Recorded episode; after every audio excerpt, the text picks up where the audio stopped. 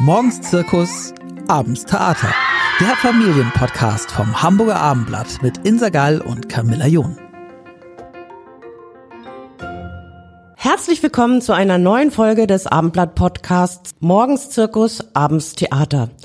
Im Wechsel mit meiner Kollegin Camilla John sprechen wir hier über alle Themen rund um Kinder, Jugendliche und Erziehung. Zusammen haben wir, Camilla und ich, sechs Kinder vom Kleinkind bis zur Studentin, aber wir haben noch viel mehr Fragen. Heute begrüße ich ganz herzlich in unserem Armblatt Podcast Studio die Autorin Uta Allgeier. Die Hamburgerin ist ursprünglich Journalistin und hat sich zum Elterncoach ausbilden lassen. Sie hat einen Mann, zwei Kinder und wie sie gesagt hat, äh, zwei Katzen. Über ihr turbulentes Familienleben berichtet sie seit Jahren in ihrem Blog Wer ist eigentlich dran mit Katzenklo? Wie sind Sie auf diesen Titel gekommen? Ja, hallo. Erstmal danke für die Einladung. Wie bin ich auf den Titel gekommen? Ähm, ich habe einfach überlegt, ähm, was ist bei uns wirklich so der häufigste Slogan? Und da war tatsächlich die Frage, wer ist denn jetzt nun dran mit Katzenklo? Äh, das, was am häufigsten fiel. Und ich dachte, ach Mensch, das passt. Und so ist das entstanden. Sehr gut. Jetzt ist Ihr neues Buch bei Ellert und Richter erschienen. Es heißt, wie Kinder stark werden und Eltern entspannt bleiben. Der Erziehungspodcast. Das klingt ja fast so schön, um wahr zu sein, Frau Allgeier. Das ist ja ein ziemlich großes Versprechen, das Sie da geben. Starke Kinder und entspannte Eltern, das streben wahrscheinlich alle Mütter und Väter an. Das ist wahr und ähm, meine ganze Arbeit ist entstanden dadurch, dass es für mich am Anfang sehr stressig und sehr schwer war. Und ähm, ich, ich war vorher Zeitschriftenredakteurin und dachte, ach Mensch, das war irgendwie ein Spaziergang, mein Job vorher. Und dann mit den Kindern, ähm, äh, ich war abends immer völlig fertig und hatte auch noch das Gefühl, dann habe ich sie angeschrien und das ist eigentlich nicht so, wie ich mir das vorgestellt hatte. Und dann haben Sie sich in ganz viele Erziehungsratgeber äh, vertieft und haben mit vielen Experten gesprochen. Ja, ich, ich habe immer gerne gelesen und dann fing ich eben an, Ratgeber zu lesen, also wirklich mit meinem Sohn als Säugling auf dem Schoß. Ähm, ja, weil ich dachte, da muss es ja Wissen geben und das habe ich ausprobiert und ich dachte, ich muss es beschreiben, was ich da erfahre. Funktionieren die Tipps, die mir da gegeben werden oder nicht? Es geht ja in Ihrem Buch um Themen vom Stillen des Babys über die Wohnzimmerpartys von Jugendlichen bis hin zu den äh, Tücken der Pubertät und ähm, dann den Abschied, wenn die Kinder irgendwann flügge werden. Äh, Sie beginnen in ähm, einem, mit einem Kapitel darüber, wie Bindung entsteht. Dabei schildern Sie auch ganz persönliche Erlebnisse. Also da geht es um den Spagat vor allem vieler Mütter, manchmal auch Väter, zwischen dem Wunsch äh, im ersten Jahr oder in den ersten Jahren für das Kind da zu sein und andererseits die Sorge, beruflich den Anschluss zu verlieren. Das hat Sie selbst auch sehr bewegt und gestresst, oder? Ja, und wenn ich nochmal die Chance hätte, also das nochmal zurückspulen zu können, dann würde ich, ähm, dann würde ich das viel mehr genießen, das erste Jahr. Also ich habe mich total gestresst. Also ich dachte, ich muss in der Journalismusbranche ja auch so am Ball bleiben, die Kontakte pflegen. Das ist ja auch nicht verkehrt. Ähm, aber ich habe mich wirklich unglaublich gestresst und dann, also ich, ich weiß auch, dass der Bote klingelte und Texte abholte von mir und ich mit dem Säugling und Brustentzündung und so. Und heute würde ich sagen, das sehr viel mehr genießen, das Vertrauen haben, dass das schon, dass der passende Job auch wieder kommt und ähm, ja, wirklich diese Zeit sehr intensiv zu erleben. Ja, das kann ich total teilen. Das geht mir auch so. Wir sind ja vielleicht äh, so etwa im selben Alter. Ich habe ein Kind, was schon äh, studiert und eins, was noch zur Schule geht. Und im Rückblick finde ich das auch, dass das sehr, äh, dass man sehr bewegt davon war, auch am Anfang äh, beruflich da nicht den Anschluss zu verpassen. Und das wäre auch ein Rat, äh, den ich jungen Frauen ähm, geben würde. Also bei auch aller Anstrengung und auch schlaflosen Nächten, das muss man ja auch einfach sagen, steht ja manchmal die Anstrengung auch so im ersten oder in den ersten Jahren sehr im Vordergrund. Aber äh, genießt es, äh, wäre auch mein Rat. Äh, nutzt die Zeit und genießt die Zeit, denn die ist viel kürzer, als man denkt, oder? Ja, und äh, dann das machen, also wenn man, man hat ja auch Lust dann was zu arbeiten durchaus. Also ich war Reper äh, Referentin für äh, Journalistenfortbildung und das habe ich total gerne gemacht und ich bin überzeugt, dass sich das sendet für schon die ganz Kleinen, ob ich etwas mit Freude mache oder ob ich denke, ich muss das jetzt schaffen und ich muss das abarbeiten und so. Also da dann auch nochmal zu gucken, wenn ich was arbeite, was sind denn die Sachen, wo wirklich so mein Herz für brennt. Wenn ich das Kindern schon mitgeben kann, finde ich das einfach großartig. Im Grunde ist das ja, zieht sich das ein bisschen durch, durch Ihr Buch, ähm, nämlich der Rat, sich nicht von Angst leiten zu lassen, sondern von der Freude.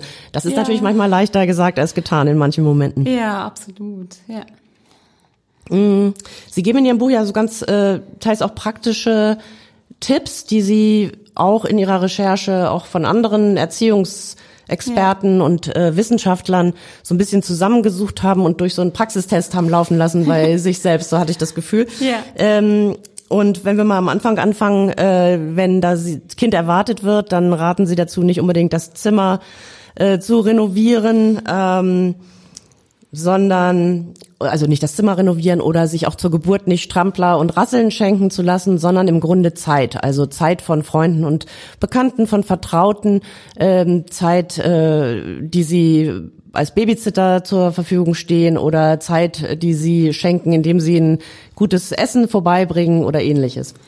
Ja, ganz genau. Man, wenn man ein Kind erwartet, gerät man so in den Sog der Ausrüstung. Also man schafft alle möglichen Sachen an, macht ja auch Spaß. Aber nachher stellt man doch fest, dass man vieles davon gar nicht braucht. Und sich dann lieber, äh, Freunden dann lieber zu sagen, Mensch, ähm, lass uns lieber zusammen kochen oder bringt was vorbei, gerade so in der ersten Zeit oder äh, kannst du mir mal den Rasen mähen? Das würde mir viel mehr helfen, als wenn ich jetzt noch den, äh, die fünfte Rassel oder das zwanzigste Kuscheltier bekomme. Ja, das stimmt wahrscheinlich. Sie, ähm, es ist ja so, dass äh, Sie behandeln auch ganz ausführlich die Bindung, die entsteht, so vor allem im ersten Jahr. Ja. Das zwischen Mutter, Vater und dem neugeborenen Kind. Ähm, ein paar Mal erwähnen Sie, dass Frauen beim Stillen vielleicht in den letzten Jahren geneigt sind, sich ablenken zu lassen, weil sie nochmal aufs Handy gucken oder weil sie mit jemandem schreiben zwischendurch oder so. Und sie sagen, dass der, warum ist das so blöd? Ähm, das ist, das ist blöd, weil Augenkontakt eine ganz große Rolle spielt beim Säugling. Und ich muss ja sagen, ich habe das ja mit meinem Bücherlesen äh, im Grunde auch gemacht, dass ich äh, so nebenher Säugling auf dem Schoß ganz viel gelesen habe. War auch nicht so viel besser, würde ich heute auch nicht mehr in dieser Intensität machen, äh, weil ich einfach gelesen habe, auch über diese Forschung, dass zum Beispiel Säuglinge ja äh, wirklich in den Stunden nach der Geburt, ähm, wenn man sie lässt, von sich aus bis, also bis an die Brust krabbeln und dass da Augenkontakt eine ganz große Rolle spielt. Also diese Ermutigung durch den Blickkontakt. Und das war für mich wirklich so eine Hammererkenntnis, dass ähm, wie intensiv Kommunikation wirklich von der ersten Minute an läuft. Und wenn ich mir dann vorstelle, dass wir, ich, ich habe ja auch ein Smartphone, nutze das ganz viel, aber wenn ich Mütter sehe, die jetzt so mit Säuglingen vielleicht denken, ah, das spielt jetzt, der kriegt das nicht mit und so, ähm, dann würde ich sehr viel klarer trennen, also die Smartphone-Nutzungszeiten und die Zeiten, wo ich präsent bin für das Kind. Mhm. Und da geht es um feinfühliges Eingehen im Grunde auf das äh, Kind. Das ist vielleicht nie so wichtig wie im ersten Jahr. Und Sie beschreiben das ausführlich, gerade in der zweiten Hälfte, wenn das Fremdeln beginnt, ist eigentlich so ein Betreuungswechsel ähm, ungünstig oder für das Kind ein bisschen schwieriger, braucht vielleicht mehr Zeit dafür. Wie, wieso ist das so? Ähm, ja, wenn Kinder mobil werden, äh, hat es die Natur so eingerichtet, dass sie natürlich von sich aus dann gucken müssen, dass sie den Anschluss zur Sippe nicht verlieren. Deswegen ist das Fremdeln so ein Schutz, äh, den das ganz kleine Kind ja noch nicht braucht, weil es sowieso noch nicht äh, das Nest verlassen kann. Und ähm, und deshalb, ähm, sorry, nochmal die Frage. Es ging da um Bindung. Ähm, also das Fremdeln setzt ja irgendwann ein. Ähm, am Anfang, wenn die Säuglinge auf die Welt kommen, dann mhm. sind sie im Grunde vertrauensvoll jeder Person gegenüber, ja. die sich ihnen zuwendet. Und das äh, hört ja in der zweiten oder ändert sich ein bisschen in der zweiten Hälfte. Ich glaube so korrigieren Sie mich, ab siebten, achten, neunten Monat oder so, wo die Kinder eben fremden Personen gegenüber äh, nicht mehr so aufgeschlossen sind. Und ähm, das ist auch ganz wichtig, wie Sie eben sagten, also hat sozusagen seine, seine Funktion, Absolut. aber macht ein bisschen schwierig, dass viele Eltern sich vielleicht im ersten Jahr, Lebensjahr ihres Kindes frei nehmen vom Job, aber dann das eben irgendwann in die Betreuung geben und da im Grunde in so eine Phase kommen, wo das Kind eigentlich Fremden gegenüber nicht mehr so aufgeschlossen ist. Ganz genau. Also es ist so um das erste Jahr rum. Und das ist ja äh, für viele der Punkt, wo dann die Zeit in der Krippe anfängt. Und was ich sage, ist nur, dass man sich klar machen muss, dass das einfach eine sensible Phase ist und dass man sich nicht wundern soll, wenn das lange dauert. Und da kann ich jetzt auch nochmal anknüpfen, was ich vorher sagte mit dem lieber Zeit schenken und intensiven Kontakt auch zu Freunden halten, auch für das Baby, also Freunde, Patentante, Patenonkel, Oma, Opa, weil ein, ein Säugling, der das schon von Anfang an gewöhnt ist, dass da dass es da menschelt, dass da viele andere vertraute Menschen sind. Da ist es dann auch einfacher, ähm, der Übergang in die Krippe, als wenn ich jetzt so äh, 24-7 als Mama im ersten Jahr so ausschließlich für das Kind da bin. Ähm, ganz breiten Raum nimmt bei Ihnen ja die Frage ein, ob wir oder auch bis wann wir möglichst alle Bedürfnisse unserer Kinder für sie erfüllen sollen. Das ist wahrscheinlich im allerersten Moment und in den ersten Monaten auf jeden Fall richtig. Oder ob es sie dann nicht irgendwann stärker macht, wenn wir sie nicht, wenn wir sie auch mal was selber machen lassen, so in dem Rahmen, in dem sie das können, damit sie sich stark fühlen. Können Sie das noch mal ein bisschen erklären, was Sie da meinen? Ja, es gibt ein Experiment von ähm, der Bindungsforscherin Karin äh, Grossmann. Ähm, und die hat in einem Raum eine Mutter und ein, ich glaube, sechs, sieben Monate altes Baby beobachtet. Und die hocken also beide auf dem ähm, Boden und das ist ja ein Krabbelkind dann. Und das, dieses Krabbelkind erreicht äh, seine Rassel nicht. Und ähm, was macht die Mama? Die, ähm, also das, das Baby weint vielleicht so ein bisschen oder meckert, weil es natürlich nervig ist, die, dieses attraktive Spielzeug nicht zu erreichen. Und das macht die Mama. Sie rückt diese Rassel nur ein Stückchen näher. Äh, und zwar so nah, dass das Kind schließlich mit etwas Anstrengung sie dann doch selber erreichen kann. Und in diesem kleinen Experiment, das ist auch gefilmt worden damals, hat das Baby, als es dann die Rassel erreicht hat, richtig gejuchzt. Das heißt, so diese Selbstwirksamkeit, das fängt ganz früh an, also schon mit sechs, sieben Monaten. Wenn ein Kind die Erfahrung macht, ich kann etwas alleine schaffen, ist das für, für das Selbstgefühl natürlich ein riesiges Geschenk.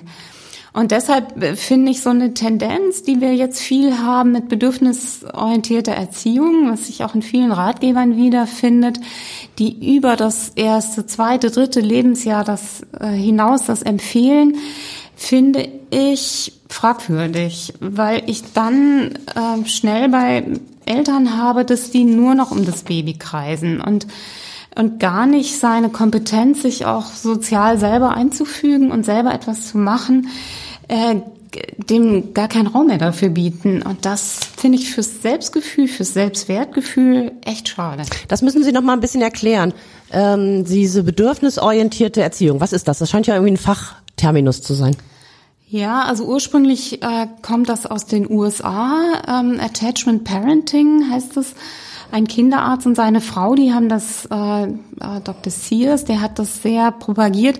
Also alles, was so ähm, um das Thema rum ähm, Co-Sleeping, also das, das Baby mit ins Elternbett nehmen, äh, Tragetuch, Stillen nach Bedarf. Also es sind ganz viele Sachen, die ich auch äh, wichtig sind und äh, wichtig finde und die wirklichen ähm, ja, einen Paradigmenwechsel bedeutet haben. Also was so ein bisschen alternativ verschrien war, ist heute also viel Körperkontakt und wirklich jetzt nicht ein, ein, ein Säugling stur nach Uhr stillen, ähm, äh, sondern sehr viel feinfühliger auf das Kind zu reagieren. Das sind ganz wichtige Sachen. Ähm, man kann bei dem Thema nur auf der anderen Seite vom Pferd kippen. Was meinen Sie damit? Bitte? Was erzählen Sie mal, was meinen Sie damit? Ähm, ja, dass man es übertreibt. Ah, ja. Also das hm. von vorher, das, was es früher gab, das, das Kind äh, schreien lassen, so nach dem Motto, das stärkt die Lungen, war ja früher mal äh, so ein Motto, was ausgegeben wurde.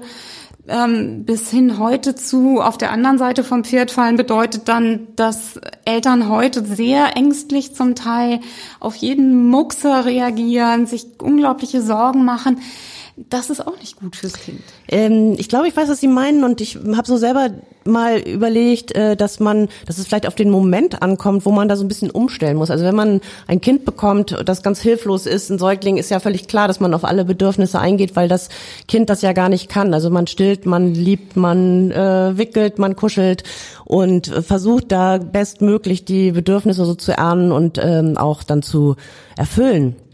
Aber dann gibt's natürlich irgendwann den Moment, wo man, wo im Grunde auch so ein bisschen Erziehung, also auch Anleitung äh, einsetzen muss und wo man dem Kind auch äh, beibringen muss, dies ist ein gutes Verhalten und das ist nicht so ein gutes Verhalten. Und da gibt's vielleicht einen Moment, den Eltern manchmal verpassen, weil das ja so ein schleichender Prozess ist im Grunde. Ne? Ja, das stimmt.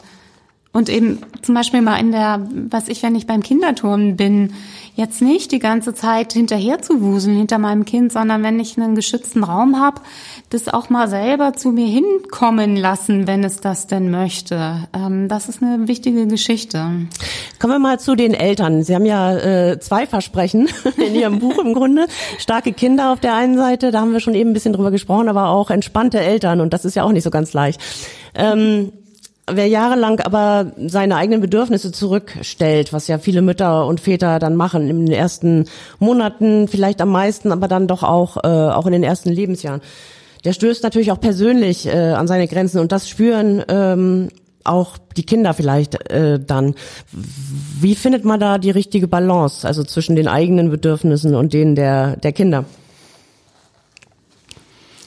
Also für mich hat eine, eine große Rolle gespielt, ähm, Tagebuch zu schreiben, ähm, gerade auch am Abend nochmal, ähm, was, was tut ähm, auch mir gut und was brauche ich. Ähm, und äh, ich habe dann wieder angefangen, meine Hobbys zum, zu pflegen. Also ich bin wieder zum Stepptanzen gegangen und habe dann auch die, ähm, habe dann auch festgestellt, dass meine Kinder eher positiv darauf reagieren, dass es mir gut geht. Ich habe dann, äh, ähm, schreibe ich auch im Buch, ich habe irgendwann ein Persönlichkeitstraining äh, besucht, um das war ja richtig so ein bisschen eine, eine kleine Krise, oder? Kann man, ja, ist das übertrieben? Absolut. Hm? Ähm, um, um nicht einfach ungefiltert weiterzugeben, äh, was ich als Kind erlebt habe, äh, also was auch schöne Erlebnisse waren, keine Frage. Ähm, aber man nimmt doch ähm, sehr viel oder übernimmt automatisch Dinge, die man vielleicht nicht weiterreichen möchte. Und da äh, ist so ein Bewusstseinsprozess und den, äh, zu dem hat mich diese Krise gebracht. Ja. Sie prägen so ähm, einen Ausdruck, den ich ähm, ganz interessant fand in Ihrem Buch. Und zwar geht es da um darum, dass Sie sagen, Eltern müssten ähm, fest in ihren Schuhen stehen. Äh, das heißt ja, oder vielleicht können Sie mal erzählen, was Sie damit meinen. Ja, fest in, in den eigenen Schuhen stehen heißt ähm, wissen, wer ich bin, was meine Bedürfnisse sind und den Kindern dann auch eben meine Grenzen äh, klar machen können. Diese Klarheit ähm, ist für Kinder auch eine, eine wichtige Sache. Die wollen ja wissen, wer ist denn diese Frau, die mich in die Welt gesetzt hat? Was, wofür steht die? Was hat die für Werte? Was, woran hat die Spaß? Worüber lacht die? Das erforschen Kinder ja. Und wenn wenn ich eben äh, nur noch um meine Kinder kreise und es nur um deren Bedürfnisse geht, Stichwort wieder Bedürfnisorientierung, dann bin ich wie so ein, wie so ein schwammiger Marshmallow und die Kinder wissen gar nicht, ja, wer ist denn das eigentlich? Insofern äh, bedeutet fest in den eigenen Schuhen stehen, ähm, zu wissen, immer mehr zu wissen, wer ich bin und was, ja. Und sich auch zu zeigen den Kindern und das heißt ja im Grunde authentisch zu sein, auch ein bisschen als Person sozusagen nicht nur in der in der Erziehungsrolle ganz aufzugehen und sich dahinter auch so ein bisschen zu verstecken, sondern auch das eigene Selbst äh, zeigen. So habe ich das äh, verstanden und das finde ich ganz äh, interessant, den Hinweis. Das ist, glaube ich, ähm, für viele Mütter und Väter ähm, hilfreich. Mm, oder? Absolut. Ich finde Ihren Begriff gut, sich hinter dieser Erziehungsrolle verstecken. Das habe ich echt gemacht. Also mhm. ich war völlig beseelt davon, die beste Mutter der Welt zu werden. Und äh, dann gab es so nach vier, fünf Jahren eine, eine Bruchlandung damit, weil ich das, das so nicht funktioniert hat. Und äh, dann habe ich mich nicht mehr versteckt und es hat viel besser geklappt. Sie geben noch einen anderen Hinweis. Ähm, da geht es darum, dass man im Grunde nicht so sehr trennen sollte zwischen der Zeit, die man für die Erledigung der eigenen Aufgaben verwendet, um dann Qualitätszeit mit den Kindern zu haben und zur Bespaßung ins Freizeitbad zu fahren oder in den Zoo oder ähm, oder ähnliches. Dann wahrscheinlich ziemlich gestresst, weil man diesen ganzen anderen Mist noch vorher erledigen musste und ähm, im Grunde etwas ausgelaugt ist mm, und kaum noch die Kraft hat. Sie erinnern da auch an Ihre eigene, ich glaube Großtante ist es oder Tante. Ja. Erzählen Sie mal. Hm. Ja, ich hatte eine ähm, die Schwester meiner Oma, unverheiratet, die kam immer einmal die Woche ähm, zum Bügeln zu uns, äh, Tante Franziska. Und ähm, ich bekam damals, ich war so im Grundschulalter, irgendwann so ein kleines Kinderbügeleisen, das auch tatsächlich heiß wurde. Und wir beide haben den Nachmittag über, also ich durfte Taschentücher bügeln, das hat man mir beigebracht, und sie hat die großen Sachen gebügelt. Und da haben wir natürlich geplaudert und so. Und das war ein unglaublich wichtiges Kindheitserlebnis für mich. Und wenn wir fertig waren, dann gab's immer eine Partie Halma haben wir gespielt und dann ist sie wieder gegangen. Und ich finde es irre, wie das mich geprägt hat, so zusammenzuarbeiten. Das war so schön. Also der Rat wäre lieber, die Kinder auch in die eigenen Aufgaben ein bisschen einzubeziehen, kleine Aufgaben zu geben, meinetwegen beim Rasenmähen oder Garten, ich weiß nicht, Pflanzen oder was man sich noch vorstellen kann oder auch andere Dinge im Haushalt beim Kochen. Also lieber die Kinder mit einzubeziehen und das als Kinder Zeit auch zu verstehen und nicht das total zu trennen für sich so. Es gibt die Elternaufgaben in der Elternzeit und die Kinderbespaßung in der Kinderzeit. Das ist so, ne? Ja. Also der große Familientherapeut Jesper Juhl, der 2019 verstorben ist, der hat mal gesagt, dass Kinder heute im Grunde gar kein typisches Erwachsenenleben mehr erfahren. Also die erleben so ein Kita-Leben. Und ähm, das, was wir so den ganzen Tag über arbeiten und tun, ist ihnen heute fast völlig fremd. Also ich muss zwar einräumen, äh, das kann mega anstrengend sein. Also zusammen backen und alles klebt. Das ja, ist das super stimmt. anstrengend und so. Aber ich würde sagen, es lohnt sich da ab und an mal zu investieren und äh, sich viel Zeit zu nehmen, die Ansprüche runterzuschrauben an das Backergebnis oder Bügelergebnis und solche Sachen zusammen mal zu machen. Eltern können äh, da den Nachfolgewillen des Kindes nutzen. Was meinen Sie damit? Das ist ein ähm, Begriff von der ähm, Schweizer Therapeutin Rita Messmer, der mir irgendwann bei meinen Recherchen begegnet ist und den ich sehr beeindruckend finde. Also dass Kinder eben ähm, uns gerne äh, folgen. Also wenn ähm, also in, in westlichen Industrienationen ist es so, dass wir sehr um unsere Kinder kreisen. Also können müssen wir auch häufig, weil viel Straßenverkehr und ähm, da müssen wir sehr aufpassen und müssen unseren Kindern sehr hinterher sein. Aber zum Beispiel im Supermarkt beobachte ich das auch immer wieder und ich habe selber auch äh, gemacht, so mit dem Kleinkind, das gerade laufen kann, immer wetzen wir hinterher, anstatt dass wir mal uns konzentrieren auf unsere eigenen Einkäufe und vielleicht schon mal um eine Ecke rechts verschwinden, weil das Kind wird uns dann folgen, weil es natürlich ähm, angeboren ist, dass es den Kontakt zu uns hält. Und das leben wir heute gar nicht mehr aus. Und das ist nämlich auch etwas, was Selbstwirksamkeit ähm, stärkt für das Kind. Brauchen Kinder Führung? Sie schreiben, es gibt ein Machtgefälle zwischen Eltern und Kind äh, und daran ist auch nichts Schlechtes. Da dürften jetzt einige Eltern, die zuhören, aufschreien. Ja, äh, natürlich ist es so, dass ich äh, als Erwachsener viele Dinge natürlich ähm, besser kann am Anfang und überlegen bin und dass mein Kind auch eine gewisse Führung braucht. Ähm, dass ich zum Beispiel, ich muss als Mama ähm, oder Papa halte ich den Rahmen für das Familienleben. Das heißt, ich muss so ungefähr bestimmen, ähm, wann essen wir, wann beginnt das Abendprogramm, wann liest wer vor. Das kann ich nicht komplett dem Kind überlassen, das überfordert ist. Und dieser Rahmen und diese Führung, der, das weitet sich natürlich, je älter das Kind wird. Aber ganz ohne Rahmen und auch ohne Machtgefälle wird es nicht gehen. Äh, da gibt's ja manchmal auch Widerstand. Hm, wie kommt man denn am besten durch die Trotzphase des Kindes? Hm. Ja, kommt man durch die Trotzphase.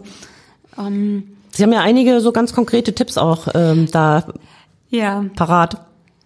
Ja, also erstmal, ähm, dass man anerkennt, dass äh, man nennt es ja auch Autonomiephase, dass das erstmal eine gute Sache ist, weil das Kind natürlich immer mehr Fähigkeiten entwickelt in einem rasenden Tempo.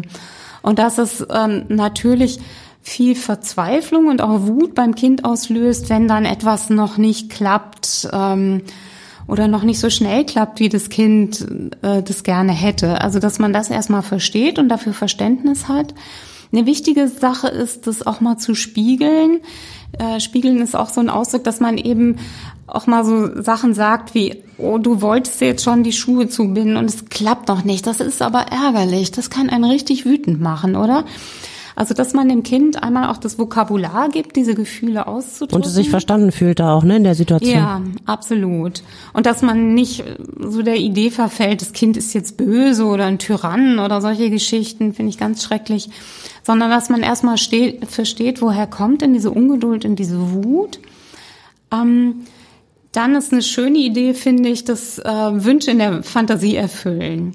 Also dieses, ähm, ja, das Kind möchte heute Morgen unbedingt Erdbeermarmelade essen, es ist aber keine da. Dann ähm, äh, würde man weitläufig oder landläufig dazu neigen zu sagen, äh, also das Kind schreit dann, die Erdbeermarmelade ist nicht da, ach komm, stell dich nicht so an, wie ich habe doch noch Brombeer oder so. Stattdessen kann ich sagen, ah, Erdbeermarmelade stimmt, du magst sie so gerne. Wenn ich jetzt zaubern könnte, dann würde es jetzt Erdbeeren regnen und dann äh, würden wir die Badewanne mit Erdbeeren, also man könnte so ein bisschen rumspinnen und das in der Fantasie erfüllen. Die meisten Kinder fangen dann an zu lachen und dann wird so aus diesem Gegeneinander, was oft ähm, in Familien besteht, wird ein Miteinander. Und wir lachen zusammen drüber und dann die meisten Kinder lenken dann ein und sagen, ja, okay, her mit Brombeer, dann passt das schon. Nochmal äh, zu einem anderen praktischen äh, Hinweis. Ähm, Mütter und Väter sollen zu Hause eine Ja-Umgebung äh, schaffen. Was ist das denn? Ja, eine Umgebung, in der jetzt nicht das beste Porzellan von Schwiegermutter rumsteht, und jetzt nicht ein Dschungel von Grünpflanzen, aus dem jedes Kind natürlich die Erde äh, rupfen würde, sondern dass ich eine Umgebung schaffe, in der ein Kind sich wirklich ähm, seine Abenteuer erleben kann. Also wo Sachen rumstehen, die es in die Hand nehmen darf, die es ausprobieren darf. Ich kann ich hatte immer einen Korb im Wohnzimmer mit Sachen, mit äh, zum Teil Küchengeräten, sei es ein Schneebesen, Topf, also was Lärm macht, also ganz viele Sachen, an die das Kind gehen darf und jetzt eben nicht ähm, äh, das Smartphone rumliegen haben oder irgendwelche Dinge, die nicht kaputt gehen sollen. Also wir sollen nicht so oft eine Umgebung, in der wir nicht so oft Nein sagen äh, müssen. Nein, da ist die genau. Steckdose, nein, da ist mhm. der heiße Herd, nein, genau. Ja.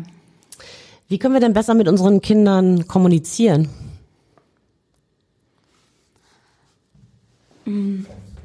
Also zuhören finde ich eine ganz wichtige Sache und Eltern neigen sehr dazu, ähm, so Kontroll- und Verhörfragen äh, zu stellen.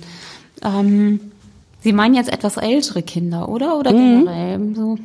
Ähm, also gutes Zuhören, dass ich erstmal ähm, mich darauf konzentriere, zu verstehen, was mir mein Kind sagen will, als dass ähm, ich jetzt, was ich, Kind kommt aus der Schule und ich als Frage, ja, und habt ihr die Arbeit zurückbekommen? Und wie war es heute mit äh, Linus? Und was hat die Lehrerin gesagt? Und was hast du auf? Und, und, und, und. Das, ähm, solche Fragen meine ich nicht. Das sind eher Kontroll- und Verhörfragen, sondern dass man Nähe schafft, eine gute Zeit miteinander hat und dann auch mal interessiert, wie war es denn heute für dich? Wie ist die Pause gelaufen? So, dann das ist einfach eine andere Grundstimmung, die man dann hat. Ja, das stimmt. Ich kenne das auch und ich frage häufiger mal nach bei meinen Kindern und manchmal und einfach um so eine Tür zu öffnen. Also wenn sie was erzählen möchten, dann ist das dann passend oder manchmal kommt man dann auf interessante Dinge und man merkt aber gleich schnell, ob die sagen, ach, war gut und egal oder ob da irgendwas ist, was äh, was raus will. Und dann muss man natürlich auch irgendwie da sein, um das dann zu besprechen. Ja, dazu habe ich noch eine ganz konkrete Sache. Es sind immer, äh, die Leute kaufen immer alle Hochbetten für ihre Kinder. Und ich finde es so schön, wenn man ein Bett hat, wo man abends auf der Bettkante sitzen kann und Gespräche führen kann. Das stimmt, das ist ein guter Ort. ja. ja, weil äh, so schick das ist mit den Hochbetten. Ähm, und viele Kinder wünschen sich das, unsere auch. Aber ich ich finde, das ist so eine wertvolle Sache, dass man abends mal auf der Bettkante sitzen kann und da führt man die tollsten Gespräche. Das stimmt. Sie sprachen eben schon die Schule an. Ähm, wie kann man denn den Kindern äh, am besten in Schuldingen helfen oder sollte man das überhaupt tun? Ja, es kommt natürlich sehr auf, auf die Klassenstufe an und das Alter des Kindes. Ähm, ja, zum Beispiel beim äh, Wechsel auf eine weiterführende Schule finde ich, dass Kinder so Strukturhilfe brauchen. Ich finde überhaupt jetzt auch in, in Homeschooling-Zeiten ist es eine ganz, ganz wichtige Sache, ähm, die Arbeit gut zu planen. Also ich habe zum Beispiel unserer Tochter, die jetzt Studentin ist, ein Whiteboard geschickt mit so einer Wochenunterteilung.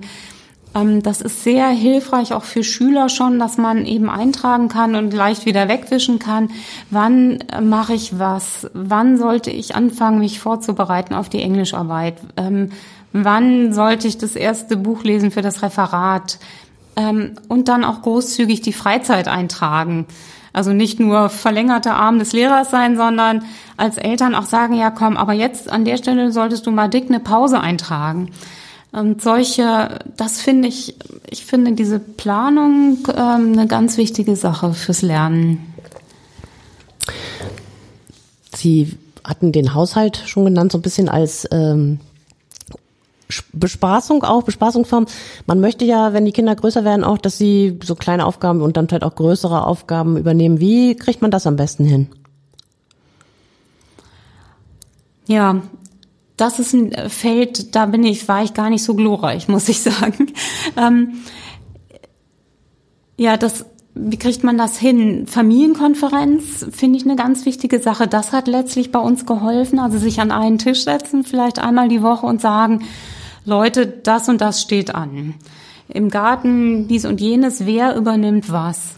Also Menschen sind einfach kooperativer, wenn ich mir die Aufgabe auswählen kann, als wenn ähm, ich weiß, ich von der Schule nach Hause komme und mir sofort jemand sagt, jetzt wird aber erstmal die Spülmaschine ausgeräumt. So, das gibt, äh, gibt ja sofort Konflikt, das wollen wir Erwachsenen auch nicht, sondern dass man sich hinsetzt und sagt, wer übernimmt was, vielleicht auch das einträgt, irgendwie eine Liste am Kühlschrank, solche Sachen, äh, funktioniert sehr, sehr viel besser, als eben spontan ein Kind irgendwie eine, eine Aufgabe aufs Auge zu drücken. Ja, kann man sich gut vorstellen.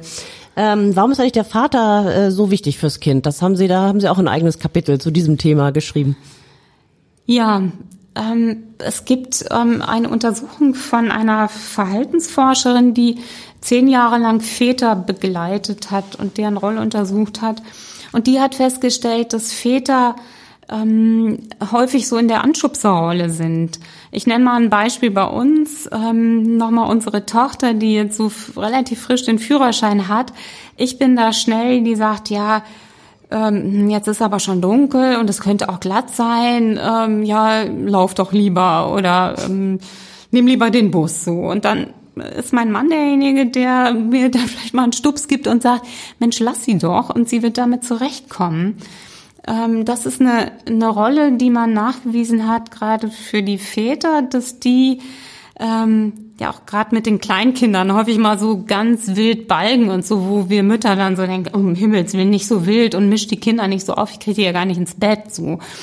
Dabei hat das, ähm, hat das für das Kind eine wichtige Funktion, weil der äh, Vater eben eine, eine andere Rolle hat. Und ich fand den Satz so überzeugend, dass die Natur ähm, uns so erschaffen hat, dass die äh, Redundanz nicht erschafft. Also dass wir uns super ergänzen, dass der Vater was anderes bietet für das Kind als die Mama oder umgekehrt.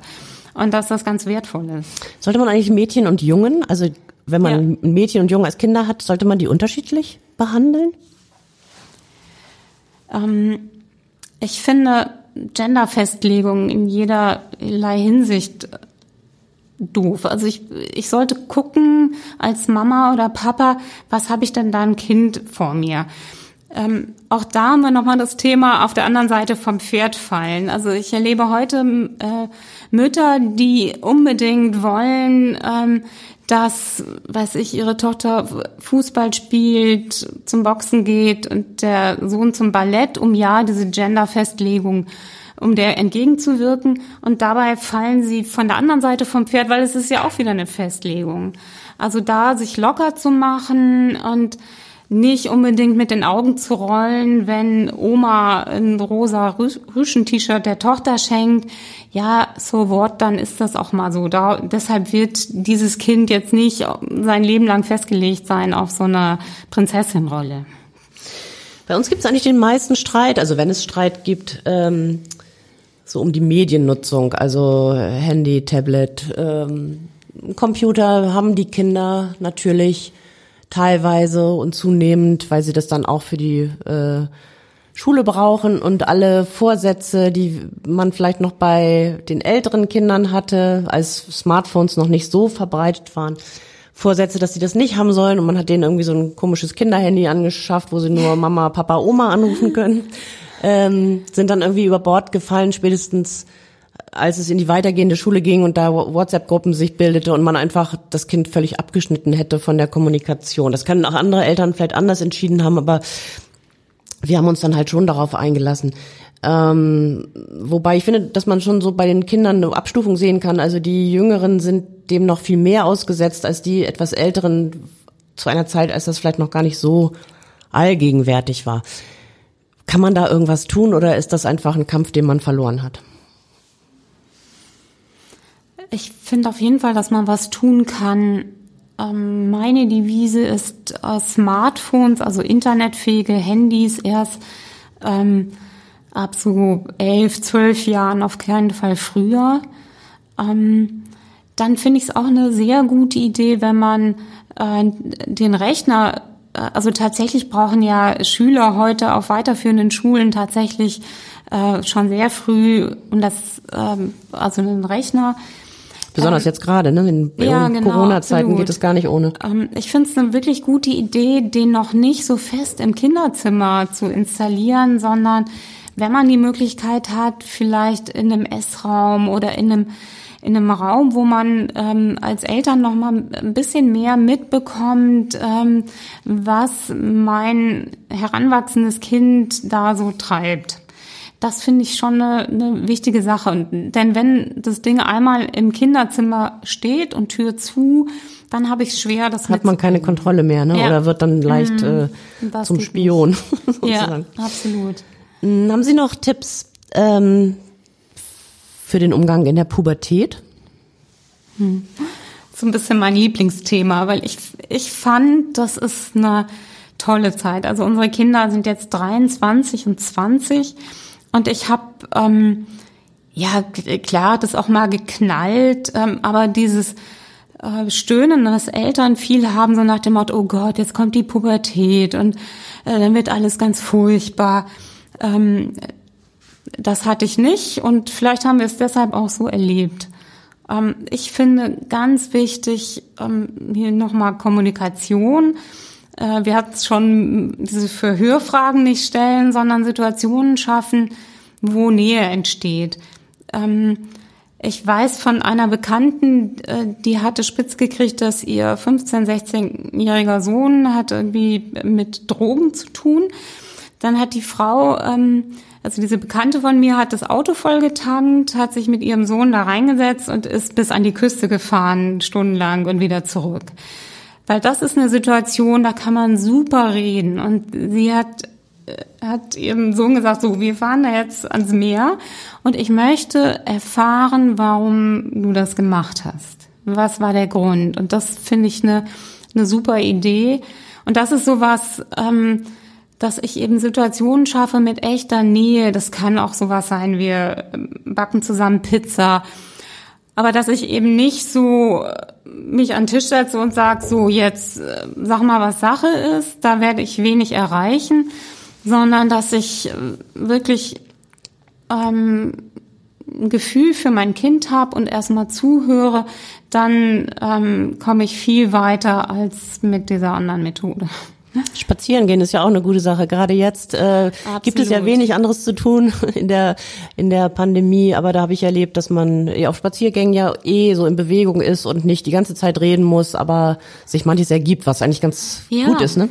Ja, sonst ist es so bedrängend. Mhm. Also wenn ich äh, ähm, in der Pubertät bin und mir sitzt ein Erwachsener gegenüber und ich weiß, ich habe eh irgendwie Gefühlschaos und alles ist viel intensiver und dann steht, sitzt mir jemand gegenüber und sagt, hm, was ist denn jetzt los und jetzt sag doch mal und ich muss das aber wissen und sag ja die Wahrheit, dann werde ich nichts erreichen. Zum Abschluss vielleicht ähm, das, was auch in der Kindererziehung zum Schluss steht und auch gar nicht so leicht ist, dann irgendwann muss man sie gehen lassen. Also ihre Kinder sind auch schon etwas älter und man freut sich, wenn die äh, im Leben sich orientiert haben und was vorhaben und rausgehen. Aber äh, so ein bisschen ist das auch für die Eltern eine große Umstellung. Wie haben Sie das erlebt? Ja, das ist. Ähm ich weiß, dass ich an, ähm, mit unserem Sohn, kurz bevor der dann auszog, waren wir hier in Hamburg nochmal schön im Literaturcafé, haben das so richtig genossen. Ähm, ja, die Umstellung sonst, also die Paarzeit ist natürlich wieder intensiver und das ist durchaus eine, eine Herausforderung, weil man natürlich dann in einem, mit dem Partner auch in einem anderen Lebensabschnitt ist. Ähm, ja, inzwischen ähm, finde ich es aber auch richtig schön, weil die Kinder jetzt so phasenweise wiederkommen und äh, man tolle Gespräche hat und ähm, ja, und dann steigen sie wieder in den Zug oder ins Auto und dann hat man auch wieder Zeit zu zweit. Das, äh, wenn das gelingt, äh, wieder diese Nähe zu haben oder vielleicht auch eine neue Nähe zu finden, ist das, ähm, ist das durchaus eine schöne Zeit. Ja, vielen Dank für dieses total interessante Gespräch. Uta Allgeier war das und äh, vielen Dank fürs Zuhören beim Abendblatt Podcast Morgens Zirkus, Abends Theater. Bis zum nächsten Mal. Tschüss. Weitere Podcasts vom Hamburger Abendblatt finden Sie unter abendblatt.de slash podcast.